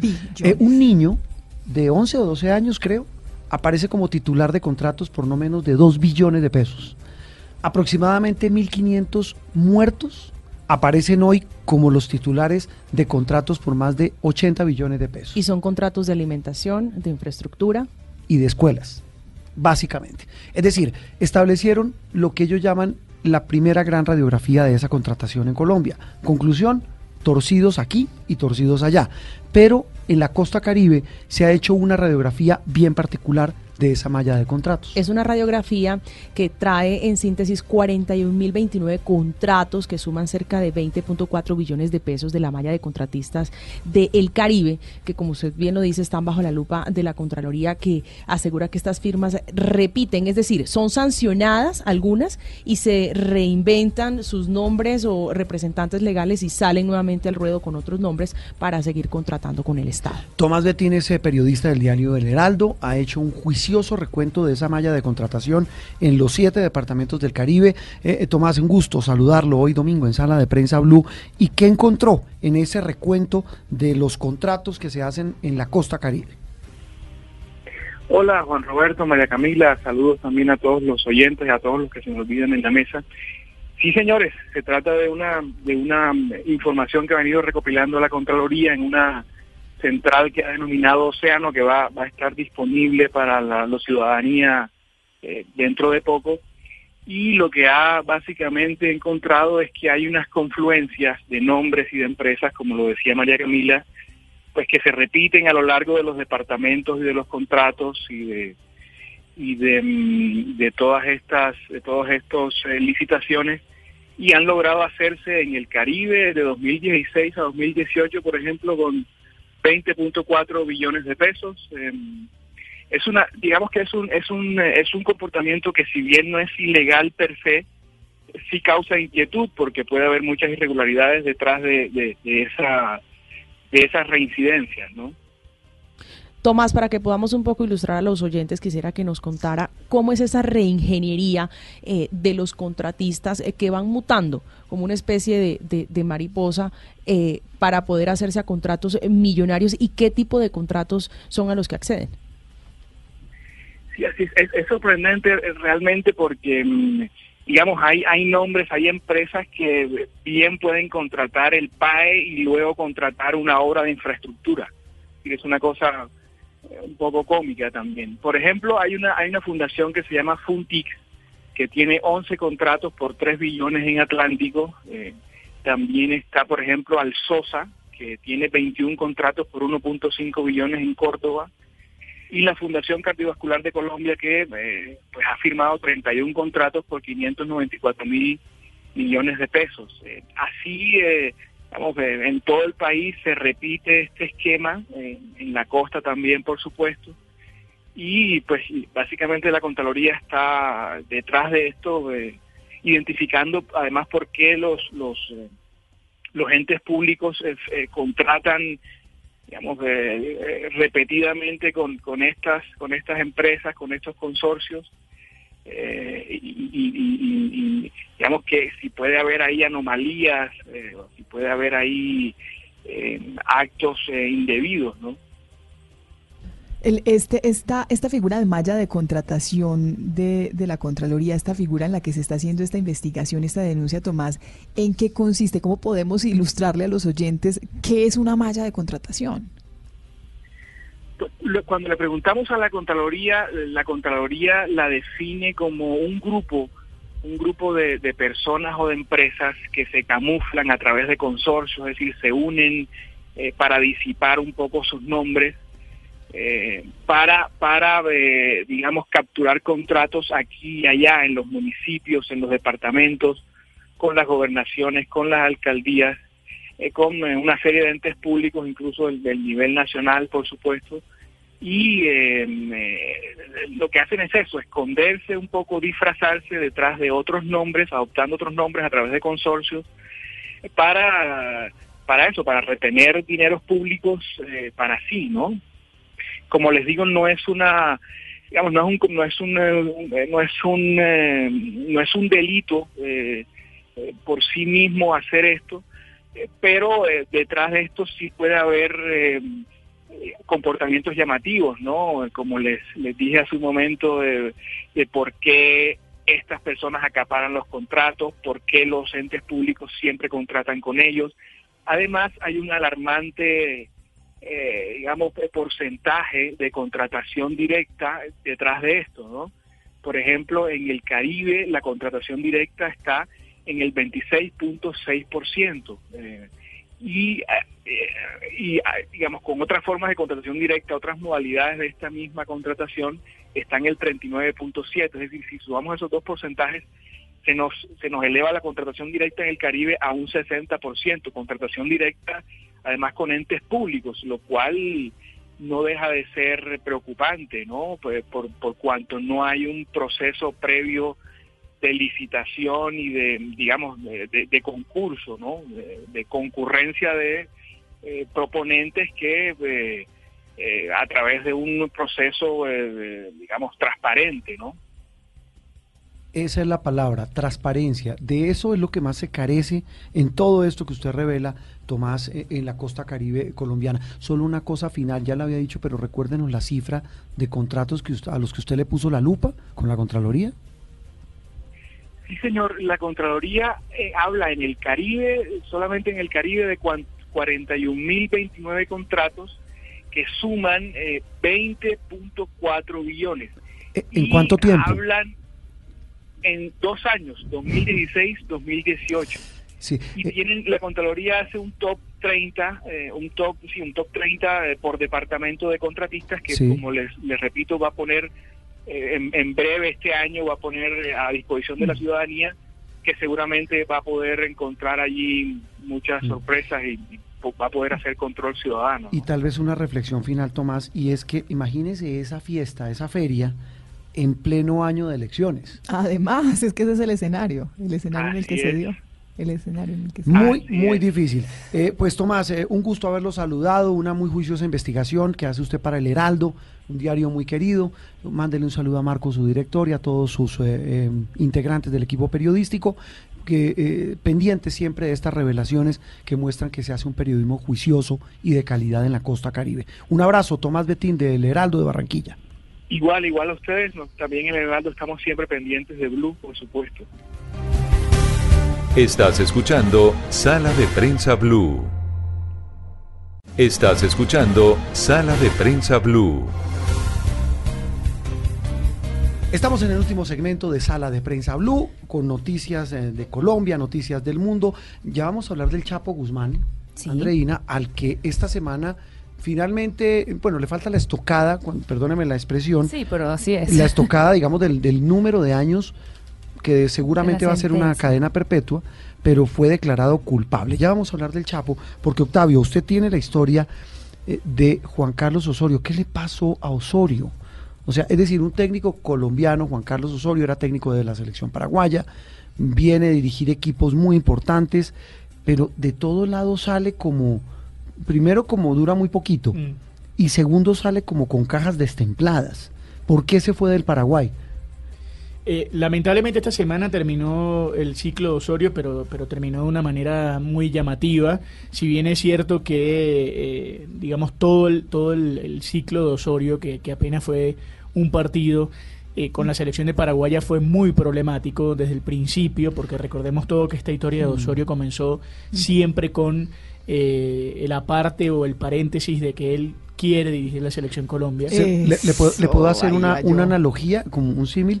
Él se casó diciendo, eh, mire, yo me caso con ella, Pero todo el tiempo le hablaba de la novia. pero yo me quiero, pero realmente yo quiero es a mi novia. Sí. Y si mi novia me ofrece matrimonio, yo me Yo voy con dejo. la otra. Mm. ¿Qué es eso? Exactamente, pero Eso lo, es falta seriedad, Lo más, lo más llamativo es que todo termine cuando la otra novia ya no. Ah, claro, se casa con otro. Sí, se casa con otro. se quedó, como dicen las O sea, abuelas, el sin, guiño- el paz, sin, el pan y sin el queso. Pero digamos, el guiño que hizo funcionó. el El, el guiño lo hacía para que lo llamaran. Digamos, ahí, ahí el tema me parece que por parte de la, de la Asociación Paraguaya de Fútbol eh, fue manejado, eh, digamos, al, pelo, porque eh, todo el clima se se- estaba eh, enrarecido con respecto a la, a la- asunción de Osorio en la selección paraguaya, y a pesar de eso, los paraguayos normalmente a lo largo de los días fueron aguantando la cantidad de cosas que hizo Osorio, porque... ¿Cómo eh, sale a decir eso, Osorio? sí, pero O sea, más- los, allá de que los lo haya- paraguayos son la novia sumisa que se aguantan Es uno que- y otro es que golpe. Claro, porque digo, más allá de que lo haya dicho una vez, porque Osorio lo puede haber dicho una vez en una entrevista y ha dicho, no, sí, mi deseo es dirigir a Colombia, pero es que lo repetía constantemente y constantemente y constantemente y los Me caso paraguayos no contigo, abrían la pero boca. quiero a la otra. Sí. No, eso no se hace. Y los paraguayos Eso no no abrían se la boca. Yo, de nosotros decíamos, si hubiese estado en en otra selección, a, los, a, la- a las dos horas ya lo hubiesen echado el primer día. Perdón, acuérdese Eh, que eso fue lo que le pasó a Lopetegui, el de España. Exactamente. Estaba con la selección en Rusia y dice, no, es que acabo de firmar un acuerdo con el Real Madrid. Bueno. pues sabe que se va. Pero ahora las posibilidades de que el amor en los tiempos del cólera resista al final del tiempo, posibilidades de que esa novia diga, yo también debía estar contigo desde el principio. Sí, pero es que esa novia se acaba de casar con uno nuevo que es Queiroz. No, y además, además Es muy difícil. Me- Pero me Al menos parece- por ahora. por ahora, Sí. es- pues Por este ahora, no. acuérdense lo que habían No. dicho de Queiroz, que no era un tipo que estuviera a la altura de pronto de una selección como Colombia. Le- le- pu- puede, puede, puede sonar eh, un poco, pero eso que dice Mónica eh, puede ser para allá también. Esperemos cómo le va a Queiroz en la Copa En la América. copa. Es Sí, que- lo que pasa es que, eh, primero, yo creo que si en realidad hubiese existido un interés real y cercano de, de- de Colombia, Osorio no hubiese durado ni 24 horas en Paraguay porque, esta Porque él mi- quería. este mismo tema, eh, si lo hubiesen dicho, no, venga, que va a dirigir Colombia, yo al día siguiente dice, bueno, mire, me voy porque tengo otras cosas que hacer. El tema está en que la, la imagen de Osorio, eh, digamos, se ha ensuciado mucho con todo este tema. Eh, es muy difícil entender el, el- el panorama de Osorio. Los mexicanos hoy dicen teníamos razón sobre Osorio. Ah. Los paraguayos hoy dicen teníamos razón sobre Osorio. ¿Y qué Eh, dicen los colombianos? Y, y ahí está el, ahí está el detalle clave, porque yo que los colombia- muchos colombianos. digamos, tú me, pre- quieren me, mucho me- a me preguntas Sí, a mí, pero- y más allá de- del- del, del talento y la capacidad de Osorio y todo, yo no, digamos, una persona que, ma- que se maneja así, yo no lo tendría en mi, en No mi es, equipo no, de no trabajo. es de fiar. Sí. No es de fiar una persona porque así como le hizo eso a Paraguay, le puede hacer lo mismo ahí, a, dale, a monta. Colombia. Es decir, entonces después no, es que sabe Duro, que mi gran sí. amor es la selección de Estados Unidos. A mí me da mucho O pesar después por la selección de Portugal, Mucho ¿yo qué vas a ver? No, y, Muy y- difícil Y ese, para ese tipo de, mo- de- de decisiones, más allá de que evidentemente tú compruebes que tu gran amor es la selección Colombia y todo lo demás, ese tipo de decisiones en ese tipo de trabajos no, no son muy bien Él es, él es como muy, yo no, pues yo, yo hablo como hincha, Sí. eh, Octavio, ya para cerrar el capítulo, pero es casi como él, él actuó en este episodio de la selección de Paraguay como dirige. Pues usted sabe más de eso que nosotros. La, la impresión que tengo es que él en cada partido cambia la alineación por el tema de la rotación Sí. del equipo. Pareciera que también rota en la, en la vida profesional. Exactamente, y fue así. Difícil. Y los paraguayos yo creo que le pasan factura. Los paraguayos dijeron, Ah, no, bueno, esperamos, esperamos, esperamos, esperamos, esperamos, y los paraguayos dijeron, ah, bueno, entonces nosotros empezamos a buscar una, una eh, otra opción Una nueva novia. y, ve- y venga y, y, no, ya usted no, no, no dirige más. Muy complicado la salida de Juan Carlos Osorio de la selección paraguaya. Ahora sí hablemos del Chapo Guzmán, Andreina. Esta semana fue declarado culpable por una corte en los Estados Unidos. ¿Qué sigue para el gran capo, el gran Pablo Escobar mexicano? Sí, pues este hombre de 61 años, considerado precisamente el mayor narcotraficante después de Pablo Escobar, enfrentó un juicio eh, que duró tres meses, seis días duraron los jurados deliberando y eh, aunque el- la sentencia se va a decir realmente el 25 de junio, ya muchos pueden anticipar que es cadena perpetua porque lo hallaron culpable de, de todos los cargos de manera unánime, que son tráfico internacional de drogas, eh, mantenimiento y liderazgo en una empresa criminal continuada, uso de armas de fuego. Bueno, es un caso que se ha vuel- vuelto muy icónico eh, a nivel internacional también por todas las características y todos estos detalles que hubo detrás de desde la conformación del jurado. Que fue bien difícil. Recuerda usted que, que- que descalificaron a la gran mayoría al comienzo. A, a uno, por ejemplo, lo descalificaron Por ver la serie por ver la Narcos. serie eh, Narcos y por ver la serie El Chapo en Netflix. Exacto. A otro lo descalificaron porque alguna vez había hablado bien de los hispanos. Sí. A otro porque había, había hablado mal de los migrantes. Es decir, era una sensibilidad absurda. El jurado, los testigos. Bueno, los testigos fueron 56 personas las que pasaron por el estrado dando su testimonio. 14 de ellos eran socios o habían sido empleados de, del Chapo Guzmán de alguna manera. Entre ellos, personas icónicas como por ejemplo Jesús Rey Zambada y Vicentillo Zambada, que son el hermano y el hijo de Ismael Mayo Zambada, que es el, digamos, el colíder eh, con el Chapo del cartel de Sinaloa. Eh, también había colombianos, eh, entre ellos alias Chupeta, eh, Juan Carlos Ramírez Abadía, eh, que tuvo un testimonio pues muy importante, al igual que el de Germán Rosero, alias Barbas, que también dijo, eh, dio revelaciones pues muy impactantes, como por ejemplo que, se que el Chapo le dio 100 millones de dólares en sobornos al expresidente mexicano Enrique Peña Nieto. Eso, ese capítulo, ese capítulo quedó ahí como abierto, que le habían dado plata a Felipe Calderón, otro presidente También. mexicano, que le habían dado plata, o mejor, que eran parte de la nómina de- del Chapo era casi toda la Fuerza Armada Mexicana, las policías federales en Culiacán. Es que las revelaciones fueron, eh, y también las revelaciones de cómo pas- a- llegaban, que la, eh, eh, hacían pasar la droga hacia los Estados Unidos, en túneles, en, en unas latas de, de, de En camiones de pepinillos, comida, en camiones sí. de comida, de combustible, o sea, todo lo que se supo sobre el, este manejo internacional de los carteles del narcotráfico fue muy importante. En, en el capítulo Colombia, datos eh, que también aquí pasaron como de agache. Sí.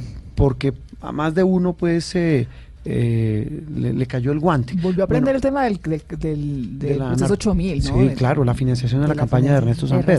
Eso, eso pasó como de agache. Se habló directamente, se habló directamente de, de los viajes que se hacían y de cómo se ingresaba cocaína desde Colombia a los Estados Unidos. y, el, y el centro de operación era eh, eh, Colombia y se hizo revelaciones bastante directas que aquí no pasaron de ser como una anécdota. De hecho, en Colombia muchos medios registraron solamente que las declaraciones de Chupeta en el caso de, de, de- de este capo del narcotráfico mexicano, el Chapo Guzmán, eh, era impresionante por la figura y por la forma en que se veía, pero nunca de fondo de lo que fue esas nuevas acusaciones. Tal vez la el acusación, el ventilador que más nos salpicó fue cuando eh, este señor Cifuentes, colombiano, que es el resultó ser el gran contador, el hombre de la contabilidad del Chapo, qué buen puesto, ¿no? Le dieron la contabilidad del Chapo, eh, contó que le habían dado mi- millones de dólares al general Oscar Naranjo, el director de la policía, para proteger los cargamentos del Chapo. El general fue el único que salió a hablar. Y dijo, por supuesto que eso era una infamia, que era Que no una era mentira, pero tal vez de los pocos episodios en Colombia. Ese capítulo quedó ahí abierto. Ahí. Y el otro capítulo que viene, ¿dónde va a ser recluido el Chapo? El hombre conocido como el de las mil fugas, que recordemos eh, su primera fuga fue en el 91, luego en el 93 sobornando a funcionarios, será recluido en Alcatraz de las Montañas, que es una de las cárceles de mayor seguridad en Estados Unidos, con 490 celdas individuales. ¿En y dónde queda?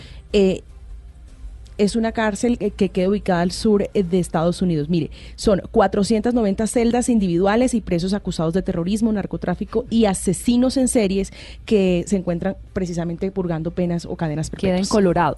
Esa- esas cárceles por lo general eh, los mantienen encadenados. El, el Estoy viendo una foto. El tiempo para tomar el sol creo que es media hora. Media hora para tomar el sol. Sí, eh, absolutamente aislados. Creo que no tienen derecho a visitas. Es decir, eh, una situación bastante terrible. Alguna vez especuló que eh, Dan Denis Muñoz Mosquera, alias La Kika, el eh, sicario de la época de Pablo Escobar, que lo acusaron en Estados Unidos de poner la bomba en el avión de Avianca, en el que murieron dos norteamericanos en el 89 eh, y estaría recluido en esa cárcel. En esta cárcel, eh, estoy leyendo un artículo de eh, El Comercio, dicen que de esta cárcel nadie se ha fugado, es una cárcel diseñada para eh, presos de alto perfil como de, el Chapo de eso es de lo que se han malagloriado ¿no? los gringos, en decirlo que una de las de las decisiones es esa, que de ahí nadie va escapado, nadie ha escapado y, y dice desde la justicia criminal de Nueva York que para alguien como Guzmán las posibilidades de escapar de esta instalación son nulas. Termina el episodio, esa novela, esa novela que con las revelaciones del juicio quedaría para hacer por lo menos unas 10 novelas más. La celda, la celda es mucho más pequeña eh, que de la que se fugó con el túnel, esa eh, escena cinematográfica. Claro, se fugó pues porque pagó a los guardias, le pagó a los señores de al lado. Es decir, aquí creo que el nivel de la capacidad de, de corrupción. creo De ma- que es el margen de maniobra del Chapo es mínimo. Se le acabó la vida al Chapo Guzmán, condenado, o mejor, sentenciado, declarado culpable. ¿En cuántos días se conoce la sentencia final? El 25 de junio. Se debe conocer eh, seguramente la cadena perpetua a Joaquín Guzmán Loera, el hombre que alguna vez llegó a ser denominado por la revista Forbes como el hombre más rico del mundo. Y recuerde usted que muchos decían que era el hombre que pagaba a todos los narcotraficantes mexicanos. Seguimos en sala de prensa. Esto es Sala de Prensa Blue.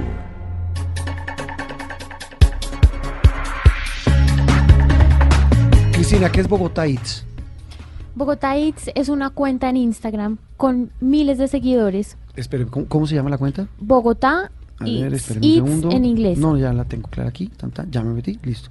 Pero dice Alejandro Escayón. Alejandro Escayón es la persona que la maneja y él va por todos los restaurantes de Bogotá buscando las mejores comidas. Qué buen trabajo. Tiene.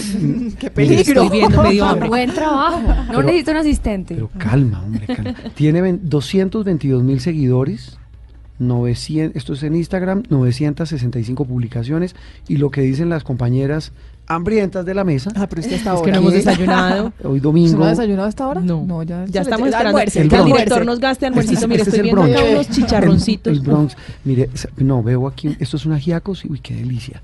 Veo eh, un pollo Un asado. pollo asado. Uy, veo una, ¿esto qué es? Sushi. Un sushi, sí. Pues a mí no es que. Uy, no.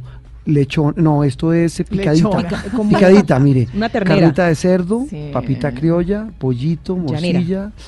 No sé si es llanera. Bueno, eh, Alejandro Escayón nos decía, Sí. es el hombre de moda para visitar sitios de comida en Bogotá. para la comida en Bogotá. Además, él hace tours por Bogotá buscando la mejor arepa venezolana, el mejor ajiaco, de todo. Entonces, la mejor lechona. la mejor lechona tiene todos los sitios ricos para comer en Bogotá. Alejandro, un gusto saludarlo hoy domingo en Sala de Prensa Blue.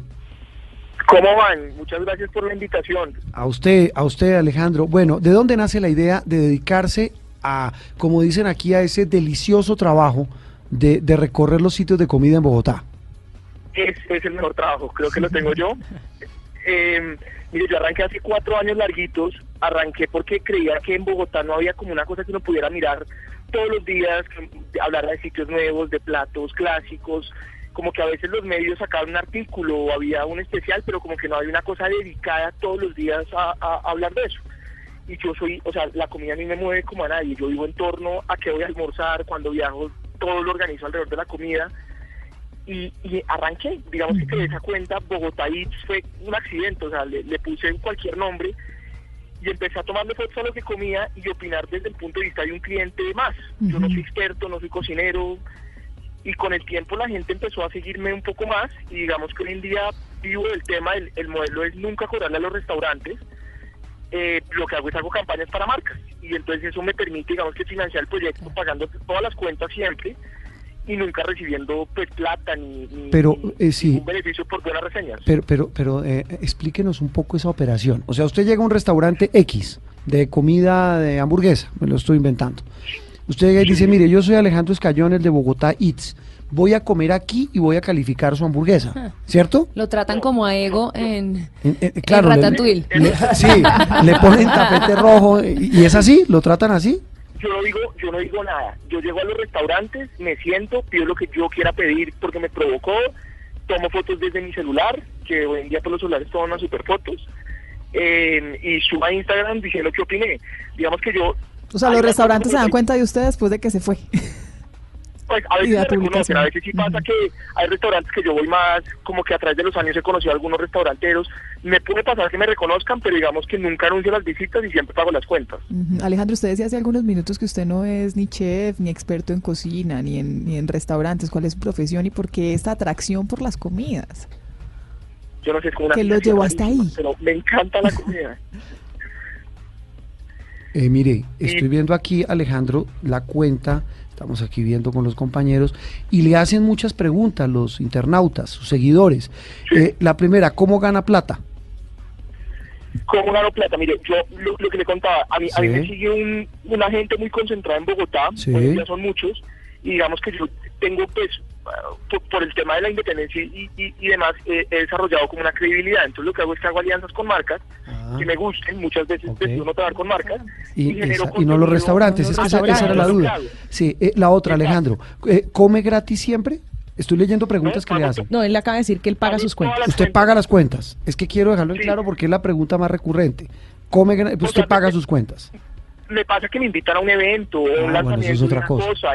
eso es otra cosa, pero en términos generales me escriben un montón, oye, queremos invitarte a nuestro restaurante, la respuesta siempre es mándanos la información y tratamos de ir. eh, o pues también me pasa que tengo amigos restauranteros y de pronto me invitan a pruebas antes de abrir un restaurante como para opinar, son cosas como muy muy puntuales, pero en términos generales en el día a día pagamos todo y nos lo permiten las marcas que tenemos eh, pues con nosotros. Mire, otra pregunta que veo aquí recurrente, buenísima. Eh, y y le- le- se la hace, mire, una, dos, tres, cuatro, cinco, diecinueve veces. ¿Cómo hace para no engordar? espere, yo anoto, espere, yo anoto. Dice, No, tengo, un- tengo un metabolismo buen, buenísimo, de verdad. El año pasado sí, sí, sí me puse un par de kilos, estoy como con, con ese tema porque no quiero todos los años ponerme 4 o 5 kilos y pues termino, termino gigante, pero, pero digamos que de verdad tengo tengo buen metabolismo, soy malo para el ejercicio, trato de ir al gimnasio tres, dos, tres veces a la semana, pero me cuesta. Eh, y, y, y yo creo que yo, oh, mentira, no iba a decir que no como tanto, pero sí como un jurgo. Eh, no eche carreta. Alejandro, eh, mire, unas preguntas rápidas ya para el cierre. ¿Cuál es la mejor comida que hay en Bogotá? No por fina o por cara, la que se ha comido. Pues se, se le va a cambiar la respuesta. Le voy a dar cuatro restaurantes que a mí me gusten. Uno. Digamos que de precios muy baratos, uno, o tres, uno mediano y uno costoso. Me parece Sí. que podría ser como un buen. Ok. Mire, como barato, eh, en estos días conocí la, la Plaza La Perseverancia y me parece que la oferta está muy muy chévere. Esa es, en, eh, eh, sí, esa tradicionales. es la de la, la arriba de la quinta.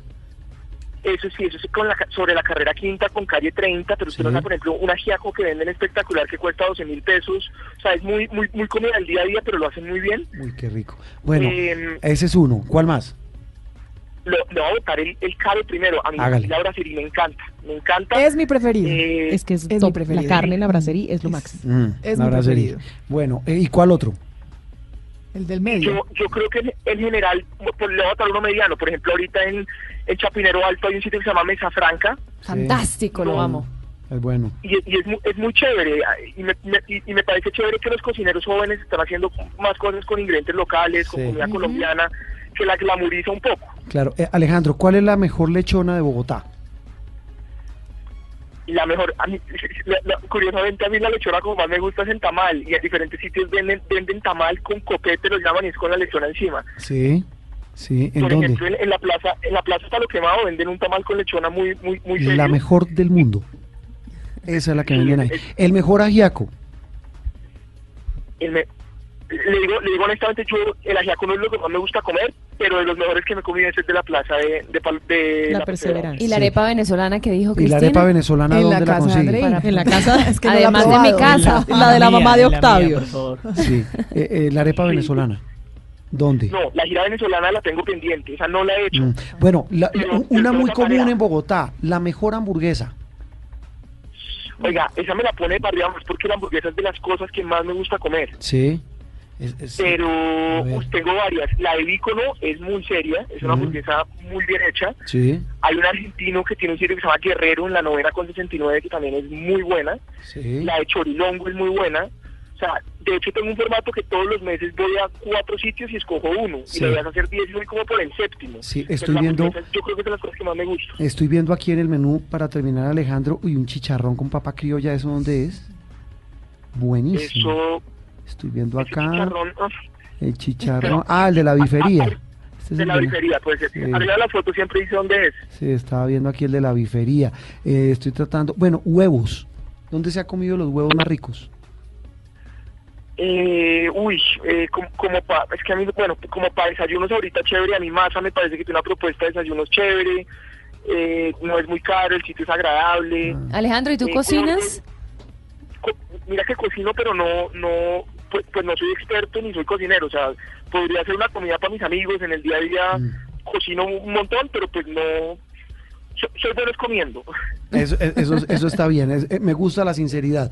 Eh, Alejandro, un gusto saludarlo y, y volveremos a hablar de este tema que a la gente le fascina.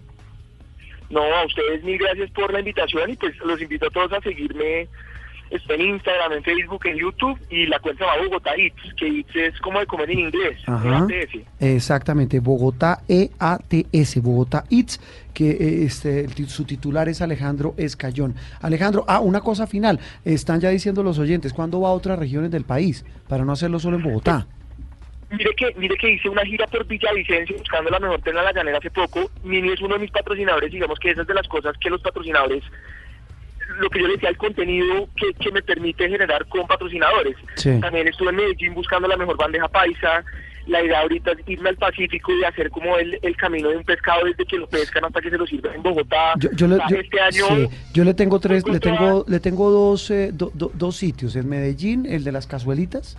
Esa vaina, eso no, eso, eso no tiene comparación. O sea, mondongos, ¿no? No hay uno que se No, pero este cazuelitas es una maravilla. El cazuelitas, Sí. el frijol viene con panela. Con panela. y ¿Dónde con- queda? Queda En el Parque del Poblado. Sí, Arribita, en eh, el Parque del arribita. Eh, y, y- y una pasta que me comí en Puerto Valdivia con Mónica ahora que estuvimos en la emergencia de Rituanco. Eh, Alejandro, un gusto saludarlo. No, a ustedes, un abrazo, mil gracias.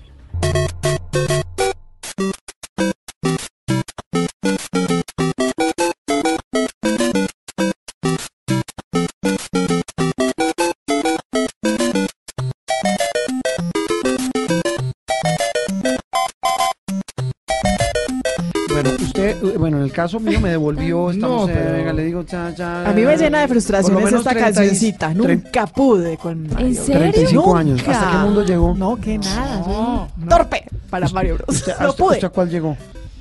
Pues no recuerdo el mundo, pero jugaba ¿El mucho. mundo a 64, el de los castillitos con, con fuego? Sí, señor. eh, el de Nintendo para mí. 64, que es como de 1997. ¿Hasta ahí llegó? Eh, sí, hasta ahí llegué y no ¿En qué pude. año? 97, 96, No más o menos, que era el de Ultra ese. 64. No pude pasar de ese. Uy, pero es que esta música me devolvió, ¿cuántos años? Miguel El- Garzón, ¿qué hay? Juan Roberto Niñas, buenos días. Octavio, buenos días. Sí, señor. Este M- Mario Bros. es de 1984, 85 más o menos. Este es del, eh, del primer Tre- juego de Mario Bros. 34 Que fue años. crea- Exacto, ya tiene 34 años, entonces son 34 años crean- creando generaciones. Una cosa, los niños que juegan ahora todo esto Fortnite y todas estas cosas que juegan en línea, les pone uno Mario Bros o Super Contra o estos juegos, no pueden. No, No. lo logran. No, No, además- Muy básico para ellos. tablero. Muy ba- no, Para ni qui- siquiera les, se les hace muy difícil. Para, no lo quienes, logran. para quienes no conocen lo que nos tocó a nosotros en estos videojuegos, uno iba a San Andresito, Claro, compraba el Super Nintendo claro. y eso tenía unos cassettes. Sí, Entonces uno tenía el de Mario, sí, el de Pac-Man, sí. el de Space De Pi- Invaders, el de... Yo tenía uno de Dogs Hunter. Ese, ¿Cuál era la diferencia con el famoso. Atari? y usted tenía... Es que, para, es que el Atari El fue antes fue como la primera generación de videojuegos que era el de una sola palanca y un solo A mí me tocó el Atari. Era el Pac-Man, Torpeza absoluta, pero yo alcancé el Atari. era el. Pac-Man Space Pero el. Atari te tocó porque, por, digamos, Sí. porque alguien lo dejó en tu casa. Porque es un imposible. remake, un. Es A ver. imposible.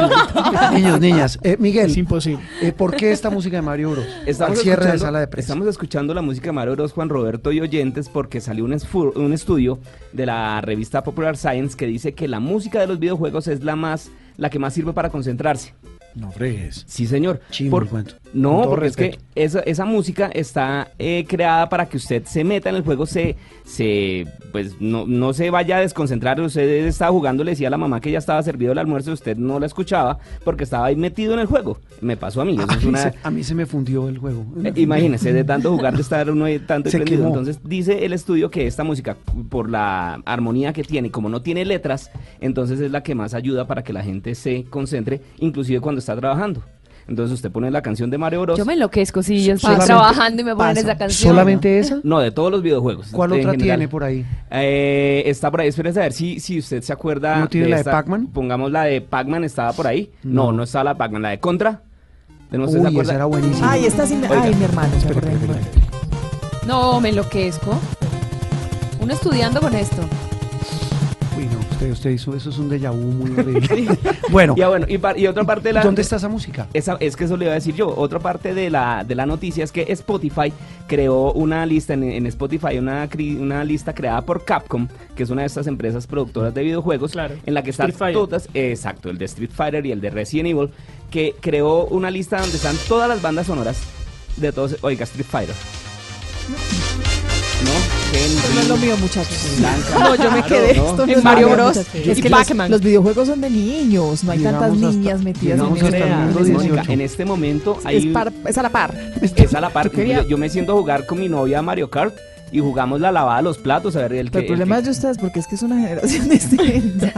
Eh, bueno, ¿ya está en Spotify? Sí, señor, está la lista de los juegos de Capcom en Spotify. ¿Cómo- los busco? Eh, Capcom Video Games y ahí aparece en Spotify y ahí puede escuchar la música para que se concentre. Entonces uno, por ejemplo, Mara Camila puede leer las sentencias que le llegan de la fiscalía. Muy divertido. escuchando- Yo escuchando prefiero poner un música de- sonido del mar. Sí, sí, sí. ¿Alguien pone música para trabajar acá en esta mesa? Yo No. sí. Yo relajante. ¿Qué, pone usted? Yo pongo, Andreina. yo es, es un- es una recomendación de mi compañera Dora Glotman que escucha susurros y me Así parece como Viviana. fantástico. No se le olvide. No, a que- mí me llegan a susurrar y salgo corriendo. No, unos- son unos susurros que no tienen, no son palabras, son Pero como son como los ¿cómo eran? No. No, es, pero de verdad Camila, ¿qué uno se concentra. Yo-. Yo descargué una aplicación en, eh, en el celular que es una aplicación para relajar, entonces música relajante. Yo madrugo y tengo que estar en silencio absoluto. Que, Sí. que no suene ni un pajarito. ¿Y Octavio? Yo escucho Yes. Ah, nadie. Sí, claro. No, Roberto, por favor. Yes. ¿Qué es eso? Estoy ¿No? perdido. ¿Sí? No. Bueno, búsquenlo, tienen la tarea. Tienen la tarea. Gabriel, un grupo de rock progresivo de los años 80, se llama No, no, Yes. eso, eso es demasiado para mí. No, no, no, no. No, Búsquenlo no que hay- saben que es- tiene una canción muy famosa, este, que fue muy radial, pero, pero les voy a, póngalo para que lo, para que lo busquen y se den cuenta quiénes son. Mientras Yes. me como el chicharrón o el ajiaco, No, bueno, poner- hay el tiempo se agota. metal. Terminamos. Miguel, gracias. No, Juan Roberto, ustedes niñas, gracias. Terminamos Sala de Prensa Blue. Continúen con la programación de Blue Radio. Esto es Sala de Prensa Blue.